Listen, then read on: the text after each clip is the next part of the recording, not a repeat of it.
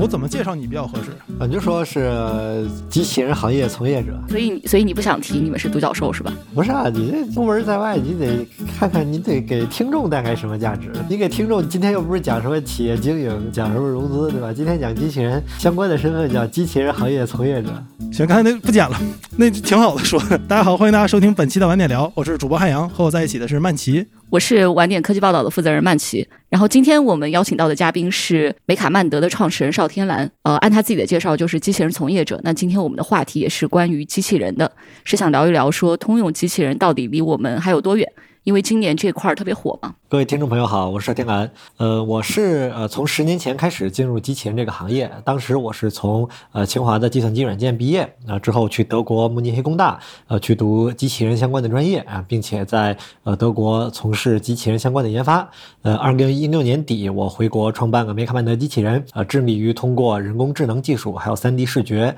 呃让机器人能够更加的智能啊，特别是能够在制造业和物流中完成很多以前完成不了的任务。呃，经过这些年的发展，我们也是呃取得了呃很多规模化的应用啊。现在我们已经服务于全球几千家客户，主要是在呃制造业的很多环节中啊，代替人来完成很多的这样的繁重的工作。呃，最近我们也非常关注像啊大模型，还有像通用智能啊带来的进步啊，我们也希望说能够将机器人的智能带上一个更新的一个高度。就我们这期其实是聊通用机器人嘛，但这个其实是一个最近很火的话题。我觉得很多不在这个行业的朋友其实没有意识到这个东西究竟有多火。就像前一段还有这个世界人工智能大会啊什么的，我发现身边非常多的朋友都去了。但是对于不这个行业的从业者来说，他们觉得就啥事儿啊，就也也没也没注意到这个东西的发生。所以我想先让天蓝能不能描述一下，就这件事情现在究竟有多火呀？包括像你去世界人工智能大会，现在什么情况啊？呃，最近呃，智能机器人啊，像这个通用机器人，还有人形机器人，确实是一个非常火热的状态。呃，比如像我呃前一阵子在呃人工智能大会，我们看到特斯拉的展台上带了一个人形机器的模型啊，它只是一个模型啊，甚至不是真实的这样的这个机器，也没有。进行任何动作，但是呢，呃，里三层外三层围了很多人，很多人在那拍照，然后旁边像特斯拉还展示的这个车啊，这大家都已经见怪不怪了，对吧？然后就就很少有人关注，然后大家都在去看这个呃机器人。而最近像从呃包括像呃从学术界，对吧？学术界里面包括像斯坦福啊，还有很多的呃著名的这样的大学都在跟进像呃呃机器人方面的工作啊，包括像大公司啊，比如最近像这个除了特斯拉呃在做人形机器人以外，我们看到像英伟达。呃，微软、谷歌，还有像呃国内的，比如说字节跳动、呃腾讯等等大公司啊，也都在做这样的机器人相关的事情。另外，就是从投资界，我们也听到很多的呃非常著名的机构，然后对于这个技术是非常非常关注的。天蓝可以介绍一下，就是当我们在这期节目说要聊通用机器人的时候，是指的是什么？我们的听众不一定完全是机器人行业的从业者嘛，他可能会把通用机器人理解成，比如比如他那个智能客服，他可能也会理解成这个名字，对吧？那当我们这期节目在聊通用机器人的时候，天蓝，你究竟说的是哪一类机器人呢？啊，我们现在啊讨论的主要是具备一定啊物体的操作能力跟环境的交互能力啊这样的这个机器人，就像人一样啊，会具有像手臂、手啊，当然有些机器人可能会更进一步，比如具有腿。呃，可以行动啊，就是我们讨论的，就是这样的物理意义上的这种机器人。当然，这种机器人大家可能在一些呃，比如电视上见过，像制造业的工厂里面有这种机器臂。呃，还有说可能像以前大家看过丰田的有 Azimo，对吧？包括像呃波士顿动力有像这种的人形机器人，还有最近像特斯拉，呃，也在呃做这种人形人形机器人方面的呃研发啊。呃，我们讨论的主要就是呃这种的呃呃机器人。就终结者这个算广义上的通用机器人吗？啊，当然，呃，终结者是非常非常通用的机器人，对吧？它既能够这个扛着这个机枪去打仗，还能骑着摩托车带人，然后同时呢，也能够比如完成一些日常的家务啊等等啊。它这个不管是从呃实际的效果，还是从设计上来说，其实都是非常通用的一个机器人啊。嗯，所以总结一下，通用机器人就是。它一个机器人可以干很多事儿啊，对的，呃，像这个机器人，它具有呃这种呃操作的能力，比如说呃可以对物体进行呃抓握，然后呢可以完成一些呃比较复杂的一些任务啊，就不仅仅是说呃完成像制造业产线里面的一些非常非常呃聚焦的一些呃简单任务。那我理解中，当我们在说通用机器人的时候，今天这个机器人有一个必须。能实现的前提就是它必须和物理世界是可以交互的。比如一个智能客服，它没有办法被我们算到里面的原因，是因为实际上它并没有办法在物理世界和这个世界有任何真正的交互。啊，对的，呃，现在的机器人经过这么多年的发展，实际上和物理世界的交互仍然是非常少的。呃，咱们现在在数字世界已经见到非常多的这样的智能体啊，比如说，呃，有这种呃像客服，对吧？包括像最近 ChatGPT，很多人用它来呃提升工作的效率。呃，但是呢，在物理世界，咱们现在最常见的呃这种有机器人呃属性的设备，呃，一个是扫地机器人，还有就是呃像呃比如呃无人机，呃，另外就是有一些辅助驾驶和或者是像自动驾驶，它具有一定的这种机器人的特点，呃，但呃这些呃也都没有说非常的呃大规模的普及啊，所以今天啊，像这种呃在物理世界中能够帮人们完成任务的机器人，仍然是非常非常少的。这个实际上也是一一个非常有意思的事情啊，就是今天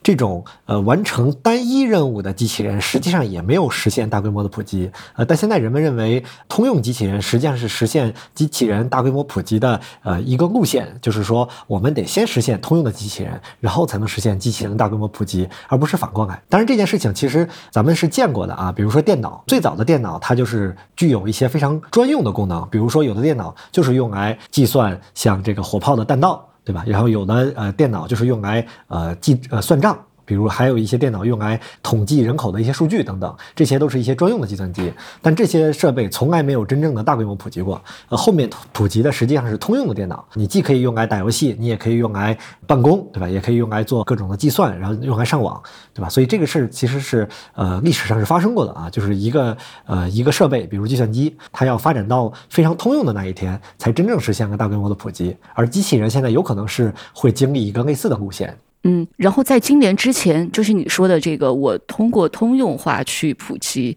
这条路线，似乎没有很多人在实践，讨论的也不多，大家还是。做的更多的是特定场景的机器人，比如扫地、洗地，对，包括包括最传统的就是在那个汽车工厂里面做焊接的那种机械臂嘛，那可能都已经有几十年了，所以是今年行业是会突然感到这么一个风向的变化的，对吧？啊，对的，呃，一个技术的呃发展，它会有它的规律啊，一般都是先做呃学术界的早期的研究，也就是会有一些非常非常有远见，呃，在学术界呃往往也会不是那么受关注的少部分人，然后进行一些呃呃研究，这个过程可能会持续非常久。到了某一个时间点，它到了一定的成熟度之后，在学术界的热度会上升，那之后再到了一一定的成熟度之后，产业界包括像投资界的热度也会上升，呃，就大家会认为说这个技术有机会能够做成真正实用的产品。呃，我们在今年啊，就是二零二三年看到像这样的通用的呃机器人，呃和物理世界能交互的机器人，当然有很多不同的名字啊，比如有所谓的具身智能，对吧？有所像人形机器人等等啊，呃，这个事情正在快速的经历一种阶段的发展，好像就在比如几个月以前，这个事情还是一个非常小众的一个学术的这样的一个呃话题，呃，但是呢，就是在短短的几个月之后，然后就吸引了很多，包括大公司啊、包括呃投资人，也包括像很多的这样的呃创业公司，还有像产学研结合等等啊很多方面的关注啊，所以我们也是感到非常的惊讶，也很兴奋啊，这样的一个技术呃快速的在经历呃一个阶段的一个改变。这变化就是大模型带来的，是吗？呃，大模型当然是其中一个很重要的原因啊。当然，马斯克一己之力也是不能忽略的。就如果没有马斯克的话，那这个事情很有可能没有那么快。可是马斯克提这个事儿要更更早，可能一年前左右吧就提了。但我感觉这个事情真正大家现在非常热烈的讨论，还是这半年的事儿。啊，是的，呃，大模型是其中的一个关键的一个技术的变量啊。因为在以前，大家当然会有这样的一个愿景，就是希望说能够做出来，呃，智能程度很高，然后非常通用的机器人。呃，但是呢，大家并没有见到一个可行的路线。就好像说以前，呃，这样的一个目标，它就像登月，对吧？咱们会讨论说，就大家可以想象一下，比如说在一九零零年，就飞机还没有发明以前，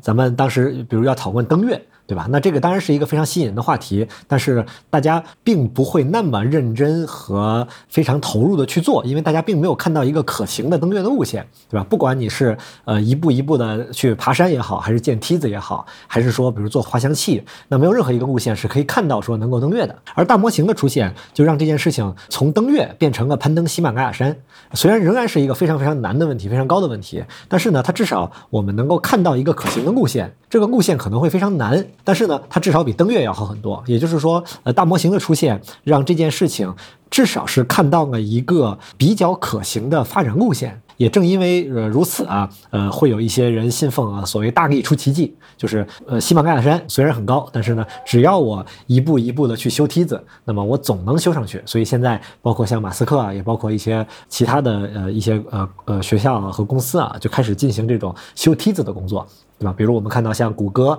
包括像英伟达，还包括一些其他的呃大学啊，还有一些工作等等啊，就是呃呃在在进行这种呃所谓大力出奇迹，对吧？就希望说能够修一条梯子攀登到这个呃珠穆朗玛峰上。稍等，我把那个猫关进去。他在按什么东西吗？不是，就是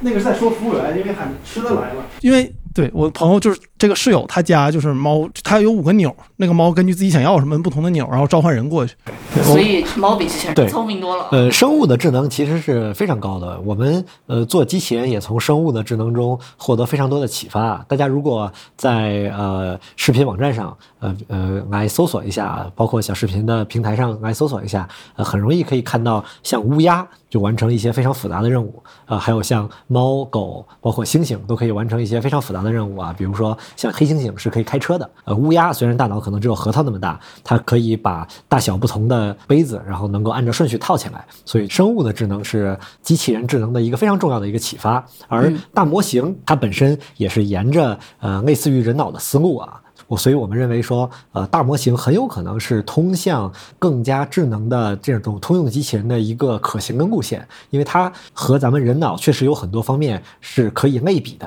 哎，那我还想问一个额外的问题：这半年里面，你作为一个亲历者，你自己有什么实际的感觉呢？就你会觉得这个年代做这个事儿真是很好的一件事儿，还是说会觉得有点发展的太快了，反而会让你觉得更紧迫？我们这半年看到大模型的进步，感觉非常的兴奋啊！呃，因为呃，我可以把时间拉得更长一点，从二零一二年到现在，我们已经呃经历了非常多的呃基础技术的更新，呃，让我们能够做更多的事情。比如说像二零一二年以前啊，甚至到一五年以前，深度学习。在此之前是一个非常非常小众的一个一个呃技术啊，但是从二零一五年之后，呃，深度学习已经变成了这个世界上最主流的像视觉识别的技术，它彻底的解决了一些任务，比如说在二零一五年之前，让机器人认识人手写的一些字迹，包括能够听懂咱们人呃所说的话，呃。打成字啊，这些事情呢，这个实现的效果都很差，所以也没有相关的产品出来。但大家可能都看到，从二零一五年往后，像人脸识别，还有像语音识别，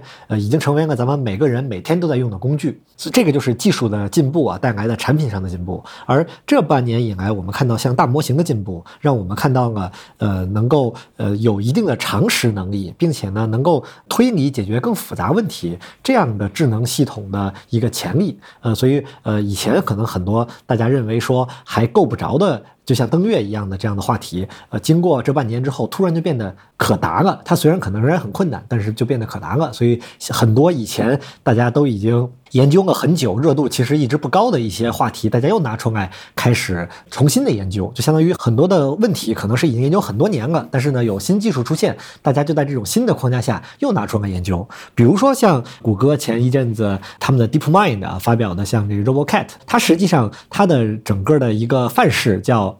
Learning by Demonstration，意思就是说人来给机器人做一些演示，然后呢呃机器人呃从中能够学到呃如何去完成一些的呃动作。呃，这个事情其实也研究了非常多年呃，但是呢，在跨模态、多模态的大模型之前，呃，这些方面的进展，它的展现出来的效果是有限的，所以很多人对此并不那么有信心啊。大家也觉得说这个路线，呃，概念很好，但是呢，技术上并没有一个非常好的一个储备，而大模型一出来，就展现了更加令人信服的这样的效果。演示学习就是直接让人去做一个动作，然后机器人就去学那个动作。啊，对的，是吧？对的。虽然最近这半年啊，就让呃机器人变得更智能这件事情变得非常的呃火热啊，但这个努力呃其实已经进行了有几十年，对吧？大家如果看一九八几年的这样的论文，呃，人们已经开始尝试用。呃，这样的智能系统让机器人能变得更智能，其中很多的范式其实都已经进化了很多年啊，只不过是在像这种多模态大模型出现之前，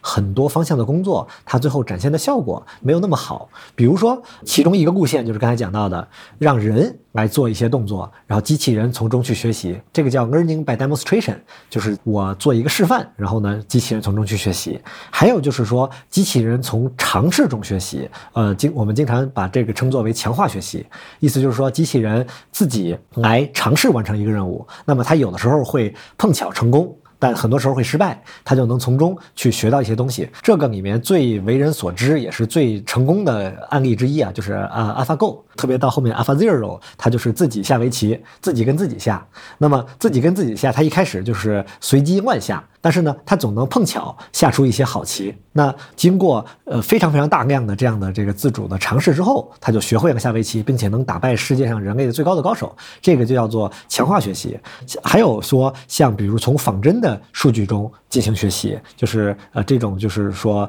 呃利用呃 simulation 对吧？sim to real，呃这些工作啊都已经进行了非常多年，但是现在在呃多模态大模型这样的语境下，所有这些工作的效果都得到了一个提升。嗯，我觉得就是我们可以顺着这个聊得更具体。正好，你可以给大家科普一下，就是一个机器人要工作，它大概是有哪些技术模块组成的？然后大模型现在带来一个很大的变化，它主要是对哪个模块影响的更大，或者说它是分别对这些模块怎么去施加影响的？咱们就用一个例子来呃作为一个指引啊，比如咱们就说打开一个冰箱，然后从里面拿出呃一瓶水。然后再把这个冰箱门关上，咱们就说这么一个非常简单的任务。对于机器人来说，它里面有很多基础的能力，比如视觉的识别和定位。我要能够识别出来冰箱门，我还要能识别出来里面的水。那这个就是非常基本的呃视觉识别和定位的能力。这个里面拆出来又有两个能力，一个是传感的能力。呃，传感的能力像二 D 摄像头啊，现在几十块钱就可以买一个不错的，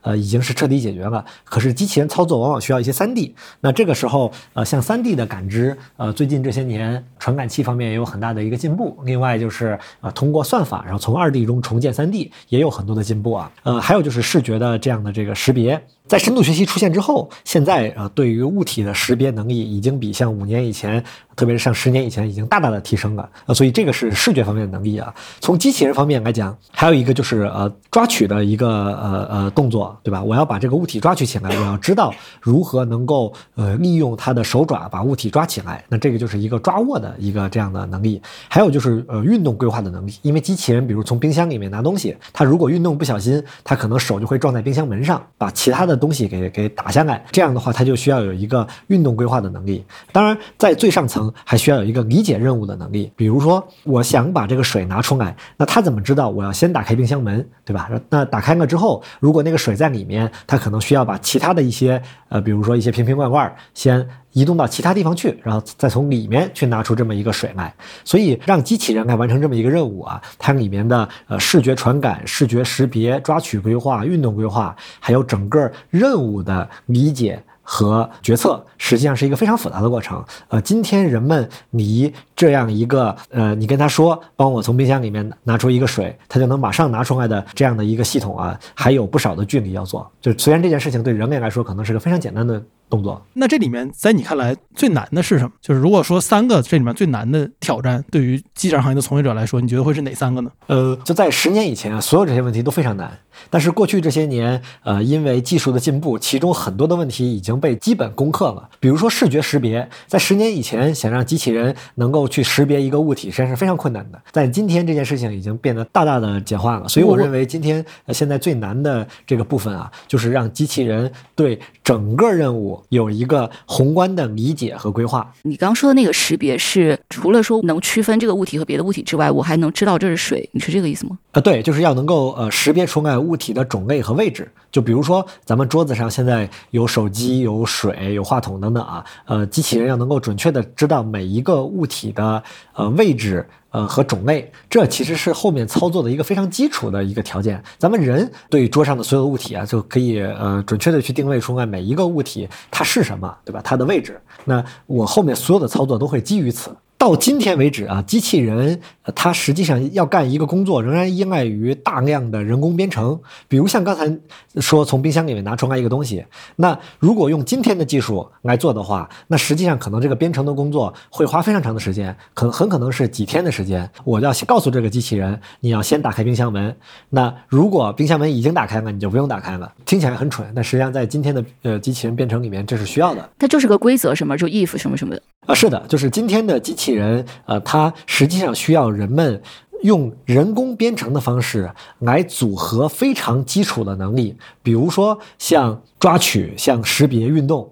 呃，这些能力都需要用呃人工的这样的编程的方式，各种形式的编程来完成。实际上，数据驱动的深度学习在现在的机器人去完成一个任务里面占多少比例啊？如果用百分比算的话，能有多少？呃，在今天的呃，就此时此刻世界上的这个机器人里面啊，呃，几乎没有机器人在这种比较高的层次是用呃数据驱动或者像这种人工智能方法，但是它的很多基础能力会使用这样的方法，比如说呃视觉识别会使用人工智能的方法，但是呢，它干什么以及怎么去干这件事情，它的步骤和规则现在几乎都是用人工编程来完成的，所以今天。让机器人来干一件事情，不管是在生产线上，还是像在物流仓库里面等等啊，干一件事情仍然是一个非常复杂的过程。这个编程的过程很可能会持续，比如几天，甚至有些复杂的编程会持续几个月。那这样的事情显然是不可能适应呃更加复杂的场景，比如在咖啡店，我想让让机器人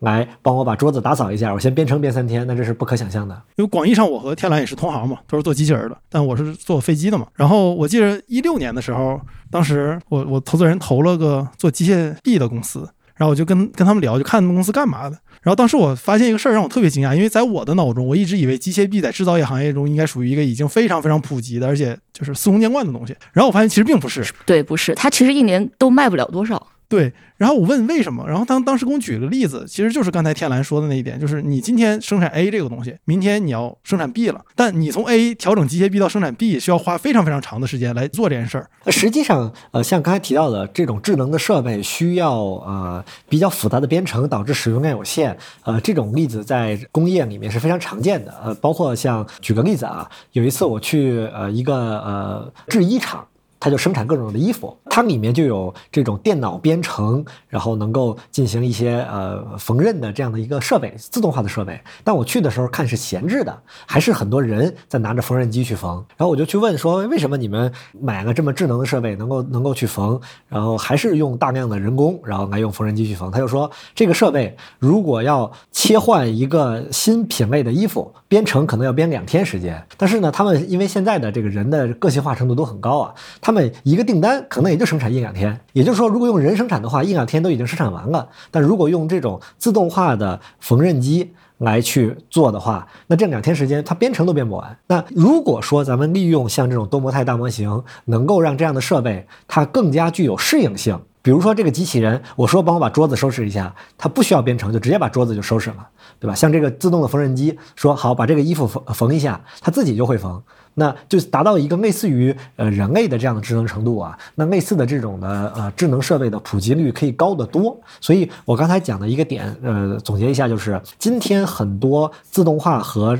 这种智能设备没有得到普及的一个重大原因，就是使用它们所需要编程的呃这样的时间以及智力的呃等级要求啊，就是像这经验的要求太高了。嗯，实际上现在的机器人可以做到什么，不能做到什么？呃，今天的机器人呃可以做到的事情仍然是在呃非常少的一个事情啊，比如像工业机器人，呃一年全球的销量大概是五十万台，和呃八十亿全球的人口相比啊，这期间还是差了很多个零的啊。呃，今天的机器人，比如说像在呃汽车里面，像冲压、呃焊接，呃还有像一些呃物流里面搬运，使用量是比较大的。这些的呃。呃，工作的共同特点就是它呃比较稳定，它一年到头干的事情是比较稳定的。但咱们如果想象一个咖啡店的店员，他可能在一个小时之内会干三十种不同的事情，甚至可能一百个不同的事情。而我刚才提到的这些场景，呃，机器人在里面可能一年到头就干这同样的一个事情。嗯，呃，而且呢，它的整体的呃工艺比较稳定，呃，切换的频率不会很高。嗯，呃，所以今天在呃汽车还有像呃半导体。呃，包括呃一些呃食品饮料啊这种生产比较稳定的地方，自动化程度是很高的。呃，举个例子，比如说大家如果去看农夫山泉的生产线，自动化程度是非常非常高的，几乎没有人。原因是什么？从我记事儿开始到现在，农夫山泉它除了外包装以外，它的产品的生产以及整个产品的形态几乎没有变化。但咱们如果想一下，咱们的手机、汽车，对吧？以及像呃，比如说服装，还有其他的产品，它的变化的速度那就很快。所以这些呃很多其他的行业，它的自动化程度就会低得多。但如果有通用机器人能够达到类似于人的这种程度，对吧？像人一样有很好的适应性，那么很多地方的呃这样的呃自动化程度都可以得到非常大的提升。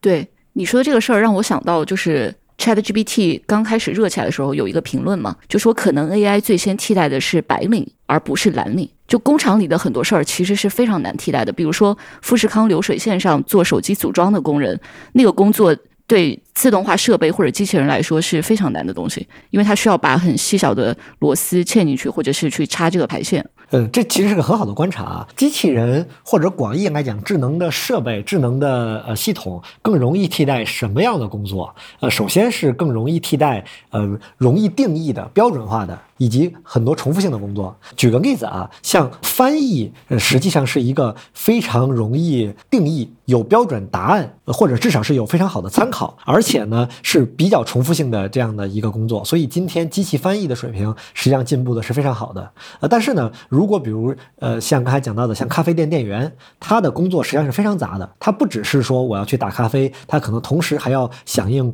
呃很多呃特殊的这种情况，对吧？像这种的话，呃，今天用智能系统来替代，仍然是一个非常非常复杂的一个过程。所以就是呃，如果一个工作它越容易用标准化的呃形式化的这样的数据去来描述，而且呢有很好的参考答案，呃，并且呢它比较容易重复，那么今天的智能系统是更容易获得大量的数据，并且呢呃从这样的数据里面去训练，得到一个更好的一个结果。我觉得还有一个差别是在于白领的很多工作，它本来就是在和数据和信息打交道，它是虚拟的，你可以用纯软件去模拟它的环境，然后你的数据基本上也是软件就能获得。而蓝领的很多工作是你要在物理世界里去获得数据的，这个对 AI 其实很难。呃，是的，呃，最典型的非常容易获得数据的就是比如下围棋，呃，下围棋，呃，整个围棋一共有十九乘十九，三百六十一个点，它每一个点有三种状态，就是没有子、有黑子和有白子。也就是我用呃三百六十一个数字，每一个数字有比如负一、零、正一三个状态，我就可以准确的描述一个棋盘的这样的一个呃当前的局面。呃，那比如说下一场下一场围棋需要三百步，那我也就是说我只需要呃三百个这样的信息，我就可以来准确的描述一盘围棋它的一个进行啊。那这样的数据它首先非常标准化。而且呢，很容易大量的获得，而且呢，它的整不会说，比如说我我这里问围棋是这么下，那边是那么下，对吧？它的整个的这个呃复用性也非常好。呃，在这种系统里面，智能系统是比较容易去收集非常大的数据，并且从中去训练。而物理世界，那举个例子，我想让机器人去抓一个东西，对吧？那我很难说像刚才提到的像围棋那样，呃，在呃数字世界里面，我几乎可以无穷无尽的去收集数据。所以这个确实是一个。在今天看起来比较大的挑战。嗯，你觉得大模型来了之后，它能解决什么？然后有什么东西是就可能它也不能改善的？比如说数据这个问题，可能大模型恰恰是需要很多数据的。那你训练它的数据就从哪儿来了？呃，但大模型的很多数据啊，实际上是可以通过像文本还有其他形式的数据获得。我举个例子啊，比如像微软在他们的一个呃工作里面展示，他告诉机器人。要把饭加热一下，机器人就会去找微波炉，然后呢，把饭放到微波炉里面，然后去加热。那这个里面，把饭加热和微波炉之间的联系，这个训练实际上是从大量的文本数据中获得的。也就是当一个系统它看过了互联网上几乎所有的文本之后，那它就知道了把饭加热和微波炉。之间这样的联系，呃，这个联系它并不依赖于机器人从物理世界中获得，所以这种常识实际上是很有价值的。了解，所以它是对常识那就大模型是对常识那一部分有比较大的帮助。是的，就是大模型可以让机器人获得一定的常识和对问题的推理能力。比如说，我想把饭加热，那我就需要微波炉；我想把饭保存一下，那我就需要冰箱。比如说。A 公司的微波炉它的扣是这么开的，B 公司是那样开的，这个东西机器人从哪儿学？就是涉及到这个控制的部分。呃，这个事情现在有两种呃常见的方法，一种是从大量的呃数据中，就是从大量的互联网的图片数据中来学习。因为像呃互联网上的数据啊，也会有像比如说像这种图片，比如微波炉的呃使用的操作，以及像呃很多的 YouTube 的视频，可能会有类似的操作啊，这是其中一种方法。第二种方法就是呃从人的示范中去学，这个其实和咱们。人类啊，学习的方法是一致的。咱们比如说，呃，举个例子啊，如果一个人没见过微波炉，那他就不会去使用。那最后他无外乎就两个方法，一个方法是说通过呃看说明书或者看视频学习，另外就是周围有人给他示范一下。比如像我，如果比如去到一个很专业的一个呃后厨。对吧？那我也没见过他的很多设备，我也不会用。比如他可能会有一些非常专业的呃做饭的设备，我也从来没有见过。呃，我当时去德国留学的时候，也非常惊讶于说德国人的这工具之多啊。就他，比如说像咱们中国人，咱们做饭就一把菜刀。对吧？德国人可能是二十把菜刀，我也不知道每一把是干什么用的。那我无外乎就两个方法：要么我上网去搜一搜，要么我让比如我的房东给我讲一讲分别是干什么的。那机器人也是同理啊，可以从中获得知识。那为什么大模型，特别是这种多模态大模型，让大家感觉非常的兴奋？因为咱们获得了一个可学习的系统。如果是一个系统，它本身只能干一个很简单的事情，比如你不可能教扫地机器人如何去做饭，对吧？它不可学习，或者是说。大家可能都有这个感觉啊，有的狗很聪明，对吧？你可以训练它完成各种动作，但有的狗，比如说你养个哈士奇，它可能就不可训练，对吧？它的这个系统就不支持你说给它训练，它只会拆家，对吧？那像今天那种多模态大模型。咱们获得了一个可训练的系统，那你可以去像教人一样教会他说这是微波炉，这是比如说呃各个工具是怎么用的。那这个事情呃是非常让人兴奋的一件事情啊。呃，未来呃这个可训练的系统，那我们后面再想办法给他呃各种各样的呃呃训练的数据，就也许能让他变得像人一样的聪明，甚至可能能更聪明。嗯，我觉得你刚才讲的这一部分是关于就是机器人的一个宏观上的理解力和它的常识的部分。那具体到机器人的动作，包括机器人就是身体构造的一些东西，它是不是够轻啊？它的续航啊、充电啊，然后会不会过热、冷却什么的，这些是难点吗？还是其实没有那么难？呃，这这个其实是非常大的难点啊。我有一个观察，过去十年人工智能的算法可能进步了一千倍甚至一万倍，而人工智能的呃芯片。就是从计算的方面啊，呃，进化也是可能有千倍。如果在时间尺度上，比如像这个呃上万倍，很可能是有的啊。举个例子，比如说在十年以前，大家讨论计算力，比如会用像这个就是一 G，一 G 啊呃，它每秒钟来做做计算啊，后面很快就会到一 T，对吧？今天大家讨论的，比如像像一 P，就是呃，也就是说在呃十年的时间里面，大家讨论算力所用的单位。已经进化了一百万倍，就是一千乘一千是一百万倍，对吧？就是在十年以前不会有人讨论，比如说每秒钟计算一 P 次，对吧？但是像呃现在的话，就如果比如大家去去看这样大模型的这样的这个论文啊，前沿的研究，对吧？大家的算力已经到了这样的程程到这样的程度。但是过去十年里面，呃，对于比如说机机器人的手，包括机器人的像它的驱动器等等这些硬件的部分，我看到的进步是有限的。呃，可能有一有没有一倍，我我都不太敢讲。所以就是说，有时候大家讲说机器人可能四肢发达，头脑简单，但是到今天头脑的进步太快了，对吧？十年可能会有这种万倍甚至百万倍的这种高速的进步，而。机械方面没有那么快的进步，呃，所以今天我们看到说，很有可能大家会看到一个机器人，它拥有非常非常聪明的脑子，但它的手、它的胳膊、它的腿可能会非常的笨拙。这件事情，如果大家比如去看像马斯克发布的呃这个视频啊，就是像人形机器人的视频，呃，包括像一些其他的这种视频，大家可以感受到，呃，整个机器人的它的行动，对吧？它的胳膊、它的腿还有它的手，实际上是还是比较笨拙的。那我可不可以这么理解？就还是和之前一样，只要涉及到和物理世界交互，其实这个机器人本身它自己和自己的物理交互，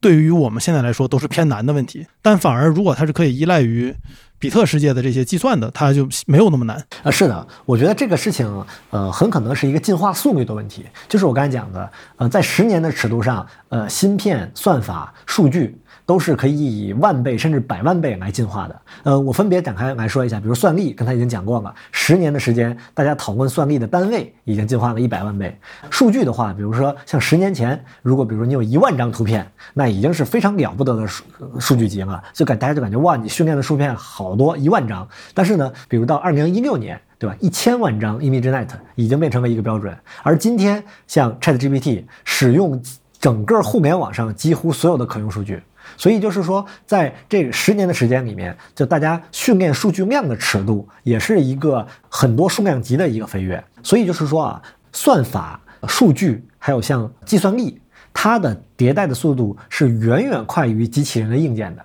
可能在十年前这些问题都很难，但是呢，这个里面机器人像手、胳膊、腿这些机械的部分，它的进化速度是很慢的。那所以到今天为止，就会显得成为更大的一个瓶颈，就会大家认为很难。可能就是说，咱们的物理世界没办法像比特世界一样进化的这么快，就是十年一百万倍。这个事情在物理世界里面是匪夷所思的，可是，在数字世界里面，这件事情是在真实发生的。那物理世界也是有进化的吧？只不过是因为相比于我们现在的这个。数字世界进化太快了，我们觉得物理世界可能进化的比较少。那假设我们抛开数字世界，只看物理世界，你觉得过去十年的进化快吗？你可以，你可以和航空工业什么这些更不进化的比？呃，非常有限，非常有限。如果比如大家把今天的机器人拿到十年前去看的话，首先从产品的定义和形态上来说，几乎没有变化；从产品的性能上来说，可能整体的提升，我认为在一倍以内。呃，成本的优化也大概在一倍这个量级，而且呢，这这个呃是来自于很多微小改进的叠加。其实大家可以类比一下，比如说像汽车啊，特别是燃油车，今天的燃油车和十年前的燃油车没有那么大的本质的区别。呃，比如说可能里面的一些音响啊、冰箱啊会有一些进化，包括里面可能会有一些导航的进化，但这些进化并不来自于燃油车本身，对吧？所以就是呃，整个的物理世界的进化实际上是比较慢的。呃，主要的原因是因为。在数字世界里面啊，它的整个的这个迭代，它不受到这种，比如说像呃人类的呃人工设计，还有像加工，对吧？调试这种呃长周期的这个影响啊，就好像比如说大家呃在生物学里面做实验，为什么都用果蝇？因为果蝇的繁殖很快。对吧？或者用细菌，就是在它的这个可能少则几分钟，多也就几天就能繁殖一代。那如果比如大家想象一下，比如说如果用鲸鱼来做这种基因的实验，它可能几十年才繁衍一代。那几十年的时间里面，比如果蝇，它可能能能繁衍无数代。对吧？那我们看到说，像呃现在的这种机械啊，它就像鲸鱼一样，它的它的繁衍是很慢的，所以我们指望它产生一个进化的速度是很慢的。当然，这也不是毫无希望啊。就是呃，今天我们看到一个努力，就是把物理世界的进化转移到数字世界中，先在数字世界里面加速进化。然后呢，再投射到物理世界。其实我认为这是可能是人类突破当前技术瓶颈的一个非常重大的一个方向。举个例子啊，比如今天人们改进机械设计的方式是，呃，人类的工程师通过 CAD 软件来画图纸，画完图纸之后呢，可能进行一步的仿真，然后要加工，加工完了之后测试。呃，发现说有什么问题之后，然后呢，再逐渐去改进。而如果能够通过 AI 和仿真结合，让 AI 来设计图纸，然后呢，在仿真中进行验证，发现问题，AI 再改进，那么我们就可以省去人工来进行呃加工。然后呢，生产、打样、测试这个流程，也就是说，比如以前一年的时间，我可能这个产品只能进化两次，而如果在 AI 中，呃，和仿真中进行，也许比如说我一天时间就可以对这个产品进行一千次的改进。所以就是，呃，通过 AI 来改进今天的机械设计。呃，像呃电路的设计，包括程序，很有可能是一个非常非常重大的一个一个方向了。我抽象一点啊，就是人类在理工科方面的智慧，最后说穿了有这么几个形式。第一个形式叫做数学物理公式，就是它的智慧是以，比如说这个 F 等于 ma，对吧？牛顿定律，以这样的公式的形式产生的。第二个就是机械图纸。第三个就是电路图，还有第四个就是呃计算机的程序，呃当然可能还会有一些建筑图纸等等一些呃其他的一些这样的呃这样的方式啊，呃另外还有会有像材料学里面，比如可能有一些这样的流程等等啊，呃人类的绝大部分智慧都是以这样的形式来来表示的。那如果能够用计算机。来进行像我刚才提到的，比如说公式的发现，呃，陶哲轩前一阵子已经展示了用 ChatGPT 来配合它发现新的数学定律啊。如果能用计算机来改进，呃，数学、机械、电路、程序，可能也包括比如说一些材料，然后呢，在仿真呃中进行呃验证，那么人类的整个智慧的迭代就可能会变得很快。呃，这个事情科幻小说已经想象了很多年了，甚至起了一个名字叫做基点。也许人类需要先到达这个基点，然后呢，才有可能去突破像我刚才提到的，比如像呃机械方面的一些问题，因为人类自己来改进，确实可能太慢了。你这说到现在很火的另一个方向，就是 AI for Science。嗯，对，当然不只是呃呃 AI 来呃服务于科学啊，AI 也可以服务于工程。呃，比如像今天我们没我们没卡万能机器人，我们公司里面很多人都已经开始用 AI 来辅助编程。对吧？我们不只是用 AI 现在来辅助像翻译，包括做 PPT 等等啊，我们现在也在用 AI 来辅助编程。我们也很期待，比如未来能够让 AI 来辅助，甚至来直接，比如画图纸。人类做设计实际上是一个非常痛苦的过程，原因是因为人无法去学太多的专业。比如说，我们要设计一款汽车，那么我需要像结构的工程师，比如设计底盘，那可能会有人去专门，他就是做降噪的。那他就会说你是哪里设计的不好，说这个地方噪音会很大。呃，另外，比如可能会有一些人，他就是做动力的，还会有一些人是做控制的。这些因为人的时间和脑力是有限的，每一个人往往只专精一个系统里面的非常窄的一个方面，所以大家看到设计一款汽车需要成百上千名工程师几年的努力，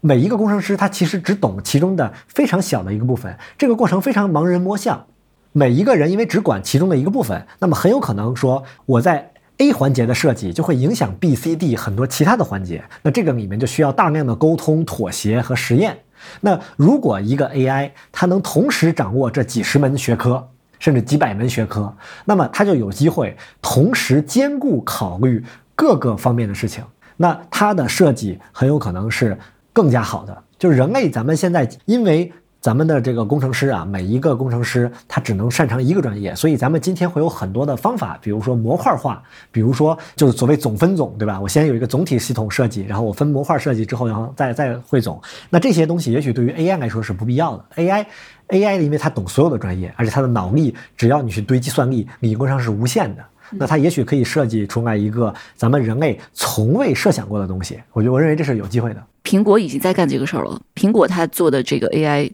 暂时没有对外去发 AI 产品，他们说他们首先就是要用在去改造内部的设计上啊。是的，呃，大家可能也会很惊讶，比如说苹果的产品说穿了也就那么些嘛，呃，像手机、平板电脑，对吧？然后台式机、耳机等等，苹果的产品线其实并不多，但是苹果有数以万计的工程师在去迭代改进这些产品，产品的很多细节，比如说为了手机防水。就这么一个小事情，那我不是说我在原有团队里面加上几位防水工程师就 OK 了，它会影响方方面面的设计。比如我原来耳机孔，那耳机孔就会进水，那我就要去改这个耳机孔，对吧？我可能就需要比如改成蓝牙的等等。所以为了让手机具有防水这个功能，它的整个的设计就会有非常大的这个改进。那我好说，我手机防水了，那我在里面涂了一层胶，让这个让这个水进不来，那可能就会影响散热。对吧？那这些问题在以前就需要很多学科的工程师去共同努力设计。那如果有一个超强的 AI，它有可能自己就能完成所有这些工作，而且会快得多，对吧？那苹果以后可能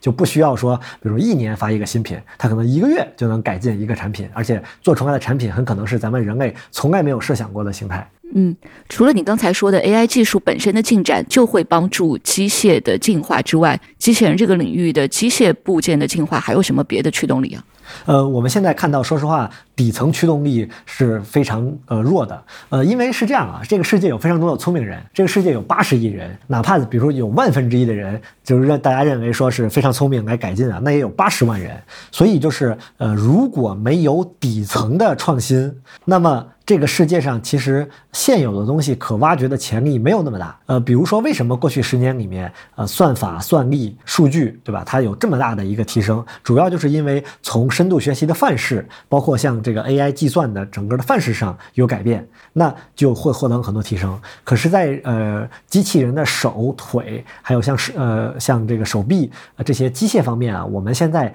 看到还没有这样的底层的驱动力的产生。我认为一个很有可能的。一个驱动力是驱动器，也就相当于人的肌肉。这个方面实际上是现在机器人和人相比非常欠缺的一个部分。因为机器人的眼睛，今天咱们的摄像头已经是可以至少是相提并论了啊，不一定每一个环节都比咱们眼睛好。然后呢，机器人的像识别能力，在很多情况下其实已经超过人了。但是呢，像机器人的肌肉。也就是今天主要是电机或者是液压，那么和咱们人的肌肉相比，还是差距是非常大的啊。呃，咱们人的肌肉密度和水相当。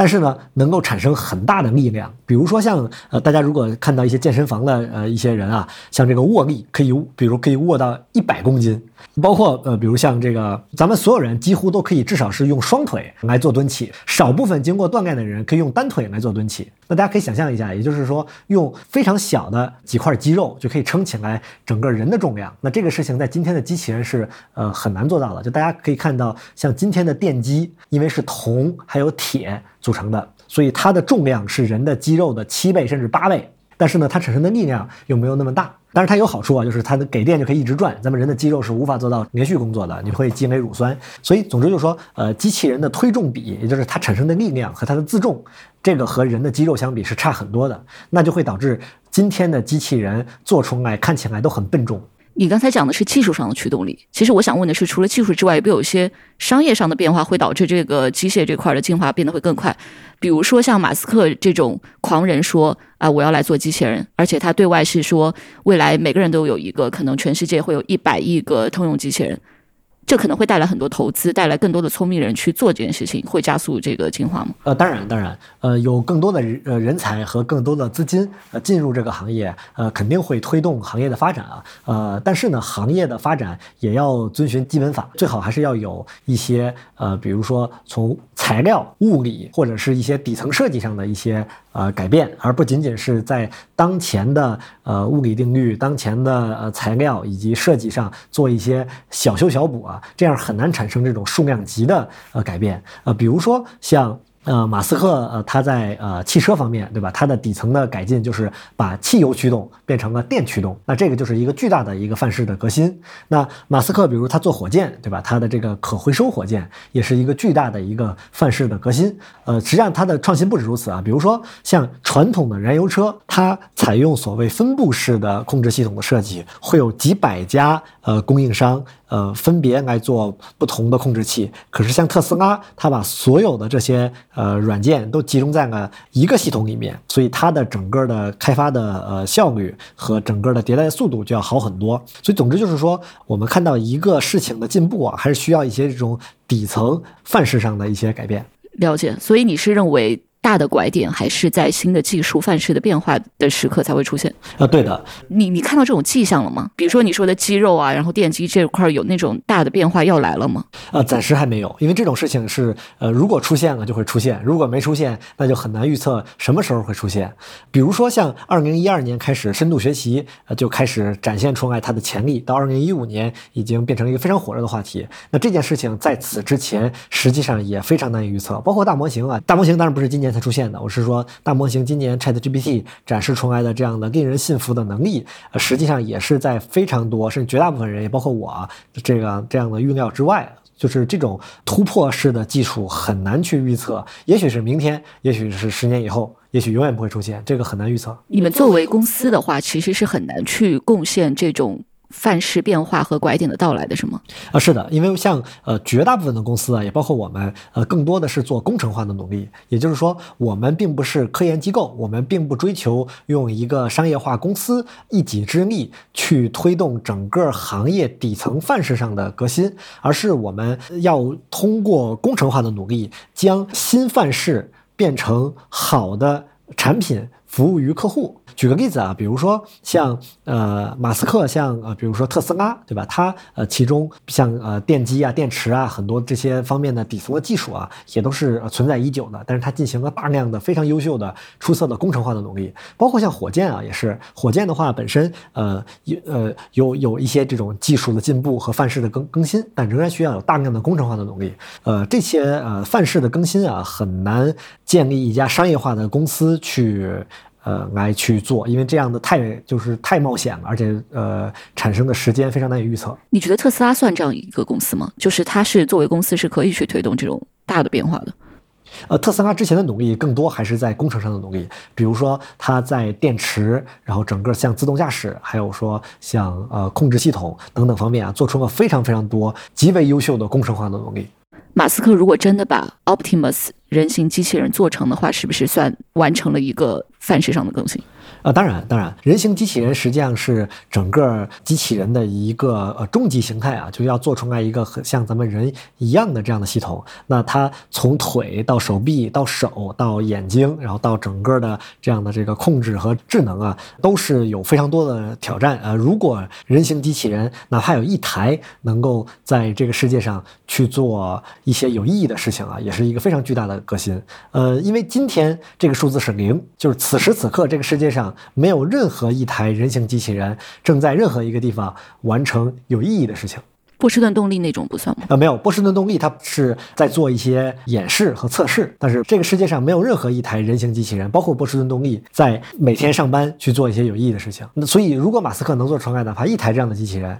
那也是一个巨大的革新，是一个零到一的进步。我会非常期待这一天。所以这件事儿比他当年造电动车要难得多得多。要难得多得多，因为在特斯拉之前，这个世界上是有电动车的，包括有比如混动等等啊。当然，特斯拉本身也做出了非常优秀的改进，比如说在特斯拉之前，电动车续航可能比如从几十公里到一百公里，但是特斯拉它首创通过大量的电池和这样的热管理系统，它能够续航几百公里，这个是它的一个非常大的一个突破。另外就是呃，它在整个像控制系统啊、自动驾驶方面也进行了很多的改进啊。呃，但特斯拉严格说起来不是一个零到一的。企业，呃，它可能是一个，比如，呃，从十到一万的这样的一个企业，啊，所以是也是一个非常非常优秀的公司啊。可是，人形机器人今天这个数字确实是零，就是没有任何一台人形机器人此时此刻在地球的某一个角落默默的干一些有意义的事情。我指的有意义的事情，它可以是拧螺丝，可以是呃收桌子，也可以是扫地，任何事情，只要是比如每天上班上三四个小时也好，对吧？它只要是做一些帮助人类的有意义的真实的事情，而不只是一些 demo 或者是一些这种的测试，对吧？那那我呃，如果有任何一台机器人干这个事情，我认为都是巨大的突破。嗯，我阳台上现在就有一只机器狗。就放着，对。然后我朋友问我说：“你买它干嘛？”我回答不了这个问题，因为它的确什么也干不了。就现在此时此刻而已。你买回来之后用过几次吗？用过。所以就是那个玩意儿最大的用处就是你看着它用，就是你把它拿出来摆开，然后让它做各种东西，然后给它稍微编编程，这是它最大的用处了，就是一个展示作用。对，但四足机器人还是会有一些可见的作用啊，比如说呃一些救援。呃，包括像呃，比如往呃山上去送一些东西，对吧？那你无人机的送货的能力是有限的，而如果是轮式的机器人，在没有路的地方又走不了，所以像呃，比如四足的机器人啊，是有机会能够呃带来很多的这种应用的。嗯，哎，那我好奇一个事儿，就是通用机器人一定要是人形的吗？好问题，呃，我觉得这个事情是互为因果的。今天这个世界是为人来设计的，就大家可以想象，假如说，比如说，呃，狗是今天这个世界的主宰，那么这个世界上狗型机器人就是最好的一个设计。原因是因为这个世界就是为狗子而设计的。但是今天咱们啊，比如说你上楼的楼梯，为什么不是一米高一凳儿？对吧？因为咱们人上不去。那比如说电梯为什么是这个样子？比如说电梯的那个按钮差不多就是一米高，为什么不是两米高？对吧？因为人咱们人普遍的身高就是如此。就是今天这个世界啊，就是为人而设计的。比如说锤子。为什么你拿起来那么顺顺手？因为这个锤子就是为了你的手而设计的。如果这个，比如说这个世界狗是主宰，那么狗肯定拿那个锤子就会非常的顺手。比如它可能用嘴一叼，对吧？那个它那个锤子把上可能设计一个嘴能叼的东西，它就能迅叼起来。所以，呃，为什么人形机器人是非常非常好的一个方向啊？就是因为今天这个世界是为人而设计的。但如果比如说有一天这个世界被机器人统治了，那机器人可能自己会发明一个新的形态，它可能就会跟人长得不一样，比如半人马型的。机器人有可能就是这个世界的主宰，那 Who knows，对吧？嗯，这就让我想到，我们给无人机做自动驾驶的时候，很多人经常会问，为什么给它做不给车做？我们一个核心理由就是因为天上的规则是给自动化设计的，而地上的规则是给人设计的，所以你要让机器去适配人的规则的难度远大于让机器去适配给它设计的规则的难度。是的，呃，假如说汽车是今天发明的啊，咱们从头开始做自动驾驶会容易得多。对对对，今天自动驾驶为什么这么困难？就是因为咱们已经拥有了八十亿人的世界，其中的街道都是为人而设计的。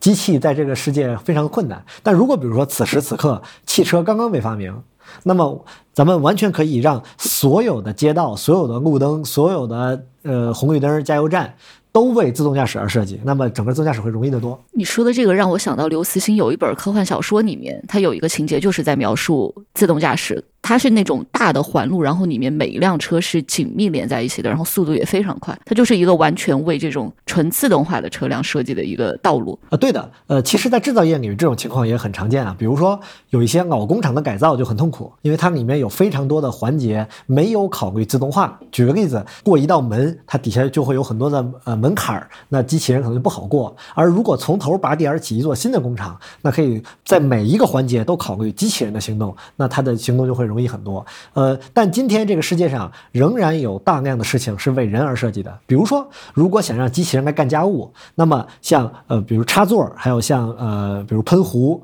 还有像锅碗瓢盆、洗碗机，然后微波炉等等啊，它都是为人的操作而设计的。那么很难设计出来另一个形态能像人一样也能够完成这些任务，就是这个实际上是很难的，因为当你的所有事情都是为人这个形态而设计的，你就很难设计另一个形态，它也能完成同样的任务。嗯，而且这种情况下，做一个人形机器人，它可能是最好规模化，就我的数量会更大，所以我可能成本啊，然后各方面我我都会控制的更好。呃，是的，呃，主要的原因是因为呃，今天的很多场景里面的人，他确实是要完成这种多种类的工作。如果咱们设计出来的系统，它只完成某一个特定工作，那么人形机器人大概率不会是一个好形态。比如说，大家家里的洗衣机并不是两个手臂，然后在那儿搓衣服，对吧？它实际上是一个滚筒，但洗衣机的效率远高于人，所以洗衣机就是一个例子啊。它实际上是一种特殊的洗衣机器人，但它只能完成这样一件事情。而且完成的效率很高，所以就是说，如果我们想让机器人只完成一件事情，那么我大概率可以设计出来非人形的设备。但如果我们比如想让机器人像类似于像咖啡店店员、便利店店员，或者像工厂里面的很多的呃工作人员也好，或者像呃比如像咱们希望他在养老院里面帮助人们，或者在医院里面，那么人形很可能是一个更好的一个形态。那有没有可能，就未来的很多，不管是家也好，还是基础设施建设也好，会更多的考虑到机器，就是它会变成另外一种形态，就是要同时符合人和机器的操作。呃，我认为这是一个非常大的趋势。呃，其实这个趋势咱们也见过啊，就比如所谓无障碍，呃，大家可以看到，像电梯、包括楼梯，还有像卫生间，都会考虑轮椅的需求。也就是呃，残障人士啊，他坐轮椅的时候就可以无障碍的去使用这座建筑，比如它的门要足够宽，对吧？它的这个卫生间要有相应的一些把手等等，它就不要有那种大的这种的楼梯，一定要有坡道。那如果咱们类似于像这种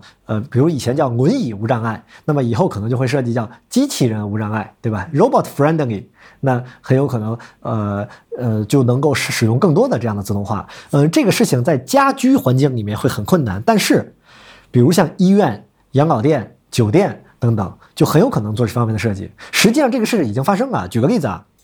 如果大家去观察有送货机器人的酒店，它的电梯实际上是经过特殊改造的。它的电梯不管是从远程操作，还是从沟沟坎坎上，就是它保证它是齐平的，就是开个门之后不会有一个坎儿。对吧？这些事情上，他都会做必要的准备工作，让这种送货机器人能够在酒店里面来运行啊。呃，就是所以这种机器人的无障碍实际上已经在发生了，只不过是在一些这种相对比较局限的一些环境里面。对，包括家里面那扫地机器人，现在新的家里面的扫地机器人会把地上的线留得更藏得更深一些，这样不会影响到扫地机器人。啊，对的，就今天很多人在做家居设计的时候，就会考虑到这种扫地机器人的这个需求，这其实也是一个呃很好的一个例子啊。我们认为这个呃一定是相向而行的，就是机器人的呃智能程度越来越高，呃，同时呃像很多的像我刚才提到的，比如说医院啊、酒店啊，呃很多的这种需要自动化呃改造的这些地方啊，也会做相应的呃机器人呃无障碍的一些设计。对，我觉得这也是相互的吧，人自己也在变。就像现在很多人和 ChatGPT 说话的时候，他会特意用另外一种语言，就是为了让机器更好理解我想说什么。然后这还不是提示词，其实就是说我会把我的话拆得更细、更明白。是的，呃，ChatGPT 实际上我觉得是对人的交流有很大的提升啊，因为是这样。很多人和人交流的时候，他实际上说的并不清楚，比如说他的上下文并不清楚，它里面会有歧义，包括可能呃目的不明确，呃约束条件不清。但是人跟人说话的时候，他自己意识不到自己的问题，他就会归咎于听众。但是你不能够去指责 ChatGPT，因为它只是一个 AI。所以很多人在和 ChatGPT 交互的过程中，真正学会嘛沟通，对吧？因为你跟 ChatGPT 你也不能发脾气，对吧？你发脾气那也没有用。所以很多人和 ChatGPT 沟通的时候啊，他就学会嘛。首先我上下文要清楚，我到底前因后果是怎么回事，我不要假设听众已经知道了，而且呢，我要有一个明确的呃目的，并且要有明确的约束条件。实际上很多人。如果向另外一个人下达任务的时候说的是不清楚的，但是他向 AI 去下达任务的时候，他就会说得很清楚。经过这样的练习之后，他实际上成为了一个和人更好的一个交流者。这个事情啊，我抽象出来，就是机器人进入了人类的社会，使人变成了一个更好的人。嗯，相互训练了。啊，是的，就是机器人进入到了人类世界里面，很有可能不只是能帮助人，而且可以让人成为更好的人。所以你对机器人和人的未来的交互，你整体是呈乐观的想法的是吗？因为也会有很多人会担心，说是不是以后失业会非常多，然后可能很多人是没有工作可以做的。哦，我是非常乐观的啊。就首先，机器人它具有这样的一个呃呃客观性，就比如说你跟 ChatGPT 去说话，他没听明白，就是没听明白。但是人本身，如果对方没听明白，你会认为说他很傻等等啊，所以我我认为说有这样的呃一些成员进入到人类社会，它实际上是一个稳定器的一个角色。关于就业的这个问题啊，生产力的提升一定是会带来更多的需求和机会，呃，这个在人类社会上已经反复验证了。比如说洗衣机。实际上替代了大量的洗衣工人。呃，今天啊，就此时此刻，在印度有很多洗衣房，你把衣服送进去之后，他就会到河边有很多人，然后拿着棒槌去捶这个衣服，就是它实际上不是洗衣机的。那呃，比如像中国啊，咱们现在没有任何一个洗衣房背后是人工洗衣，包括比如说像这个今天的纺织啊，就是织布已经是高度自动化了。但是呢，像呃，比如像工业革命之前，那需要大量的。工人包括很多家庭的作坊来进行织布。呃，织布的话，比如以以前啊，一天只能织几尺布。比如说像以前，比如说木兰辞，就是里边这个什么“唧唧复唧唧，木兰当户织”，它一年织到头，其实也织不出来几匹布。但是今天这个这个，比如大型的纺织机，可能几秒钟就能织出来很多布，对吧？也就是说，很多像以前这种洗衣啊、织布啊，很多的工作啊，呃，实际上都已经被。呃，自动化替代掉了，呃，这个替代掉的人工作是非常非常非常多的，但是人类的这个生产力不断的在创造新的需求，对吧？那所以我认为像这种机器人和呃，包括人工智能的这个进步啊，也是会像像以前，比如说洗衣机，还有说像很多织布机等等一样啊，也会带来这种社会的这个进步。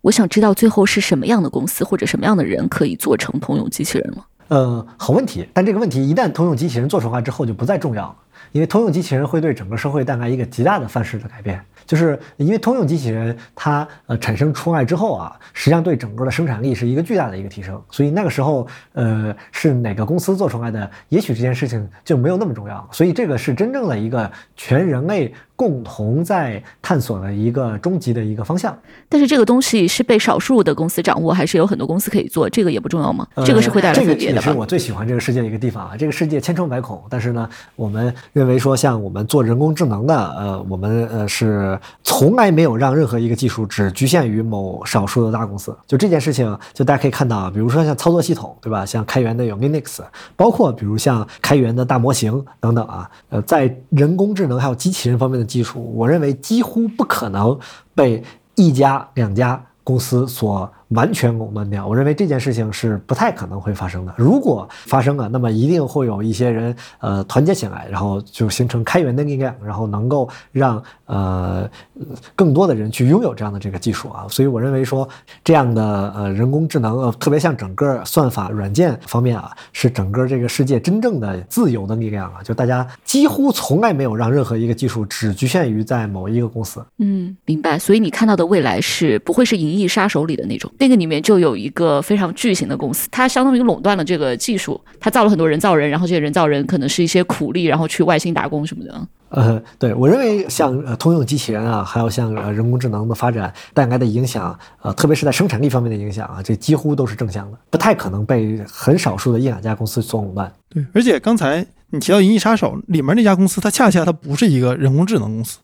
它是个造人工的公司，专门造人，然后让人变成工人。它是一个非常物理世界，类似于繁育小白鼠一样，你可以垄断全世界所有的耗子，然后只有从你这儿才能买着那个医用的小白鼠。而现实世界的确是这样嘛，有很多医用的这些生物，其实就只能从那几家公司买。但天蓝刚才说的那点，其实反而是我我挺同意的，就是对于软件来说，你作为一个真正的人人工智能做 AI 的公司，你很难说你要垄断全世界所有的电脑，或者垄断全世界所有的算法所有的数据，这个事儿还是非常非常非常困难的。我觉得这个讨论很好啊，已经到挺遥远，但是也挺有意思的一个部分。我我们可以最后可以往回拉一点，你觉得未来两三年这个行业会发生什么？事情哦，我认为未来两三年，我会希望像呃人形机器人，还有像更通用的机器人，能够迈出第一步。呃，会有些人，比如说可能两三年内就有什么几万台、几十万台机器人啊。呃，在我看来，一台也是非常大的一个进步啊。呃，我会希望说，比如说在三年这个尺度上，像这种通用机器人的雏形，能够在少数的几个呃场景里面，能够初步的展示自己的潜力。就是我认我一直认为有一句话说的很好啊，就是很多人会高估技术短时间内的进步，但是又会低估技术长时间所带来的这样的影响。所以我认为说，在两三年的事情里面，呃，通用机器人仍然要迈出第一步啊。但这个事情一旦发生就会很快。其实就像人一样，对吧？一个两三岁的孩子他能干什么呢？他干不了什么。但他一旦比如他认识了人生第一个字，他只要说出个人生第一句话，那么在后面的。呃，这样的三年、五年、十年的时间里面，就会进步的非常快，对吧？所以我认为，像一个技术的发展，其实很像一个小孩子啊，对吧？三岁的时候他可能还不会说话，对吧？但是他到六岁的时候就会有一定的这样的能力。但他真正要能够产生大规模的效益啊，可能还需要还有一些时间。我对三年之内整个。产业带来的实质的呃重大的变化，我认为还呃时间有点短啊，但是呢，在少量的一些场景里面，初步的能够证明自己，其实已经是足够大的突破了。你们作为一个创业公司，你们现在可以做什么去加入这个浪潮，或者说推动这个浪潮？啊，整个机器人的产业链是一个非常长的链条啊，啊，这个里面从呃核心的模组，比如像我们梅卡曼德现在在做的呃机器人的 3D 的传感器，对吧？然后再到它的一些基础的能力啊，整个链条是非常长的，呃，所以很难想象说一家公司能够把整个机器人的所有链条全都做了。但我们在其中的这种关键的呃硬件呃传感器的模块，以及呃一些机器人的呃基础的能力，比如说像这种视觉的识别啊运动。的呃规划等等方面啊，是可以做出来这样的呃产品，然后呢，呃我们的产品又可以呃提供给很很多做整体解决方案的公司，那他们就可以来去组成更复杂的一个系统，就相当于和像手机啊或者像互联网很像啊，它不是一家公司，而是说有非常多的呃公司做其中的每一个环节。那我们作为创业公司来讲，呃我们不能够像一些巨头一样做带头大哥，对吧？我们。不能够牵头把整个大的系统做起来，但是我们可以专注于其中的一些呃关键的模组和技术。嗯，我还有最后一个问题，我很好奇，就是天蓝，你作为一个从业者，你觉得有哪些趋势是你现在已经看到的？它未来一定可能这个尺度会更长一些，它它一定是会带来很多变化的。这个可能是行业的变化，也可能是社会的变化，都无所谓。但大部分人其实现在还没有看到的呢。啊，一个是呃，我认为是机器人会重塑每一个行业，这个事情就像电脑和互联网一样啊。比如说啊，呃，如果你一九九零年的时候，一家公司在中国的公司啊，说我用电脑办公，那是一件了不得的事情，是可以上电视的。但如果比如说你到二零零零年的时候，你用电脑办公，就变得平平无奇了。但如果你二零一零年你说我这公司不用电脑办公，那是可以上电视的。所以就是说，在十几年的时间里面，像。电脑这个东西，就从非常稀有、非常高端，变成了平平无奇，再到一个必需品。今天，如果一个公司，比如说十人以上的公司，说我不用电脑办公，真的是可以上新闻的，非常，对吧？就变成一个匪夷所思。那你如何来工作呢？就很难想象。那机器人也是一样的啊。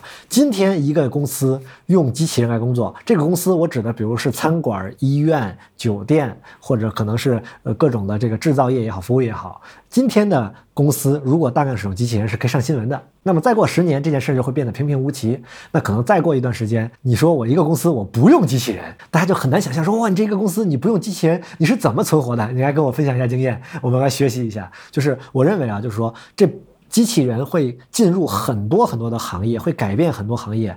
每一个行业都可能会有一些先行者，他会从中获益。比如说有没有可能某一个呃像。呃，比如说像呃酒店，对吧？或者像比如说某一个像像这个餐厅，它利用了机器人的技术，它就会获得更好的一个优势。这件事情是有可能会发生的。所以，机器人它不只是在重塑，呃。我们本身这个机器人自己的行业啊，它会能进入到更多的行业。呃，机器人用了六十年的时间，实际上只进入了像汽车啊、半导体啊、物流啊等等少数的几个行业啊。但是我们认为说，在未来的十年左右时间里面，机器人会快速的进入很多很多其他的行业，然后为很多行业带来巨大的改变。那我那我延伸再补充一个问题，就是你在网上经常会看到很多人觉得说，自从二战之后，人类的技术进步越来越慢，越来越慢，直到进入。过去十年，就人类基本上没什么进步了。但从你的角度来看，实际上并不是这样的。对，从我角度来看，像呃，比如说像呃刚才提到的啊，呃，芯片、呃，算法，然后包括像数据层面上的呃，还有人工智能方面，实际上进步是非常非常大的啊。呃，但呃，在呃材料、呃机械、化工，还有像啊，比如控制各方面也会有进步，但带来的进步的速度是显著慢于我刚才提到的那些行业的。明白了，你刚说的那几个都是一些天坑专业啊，是的，就是最近张雪峰也非常火啊，就是实际上大家看到为什么计算机专业呃今年的分数这么高，就是说呃因为计算机它不只是能够呃服务于像计算机本门功课啊，计算机实际上是一个工具，能够改变很多很多的这个行业。我们认为机器人也是一个这样的一个技术，就是机器人不只是说可以说呃改变机器人本身，而而是能够让很多的不同的行业都能够。有一个范式上的一个一个提升，嗯，那感谢天蓝做客本期节目。我们这期节目聊的还是，我觉得聊的还是挺多的，因为我们其实有大纲嘛，每期节目，但是一般好的节目都会聊到大纲之外的问题，比如像这一期。然后，如果你对天蓝和他的公司有更多兴趣的话，可以在 show notes 里面看到相关的连接。那我们下期再见，各位拜拜，拜拜，谢谢大家的收听，好，谢谢大家。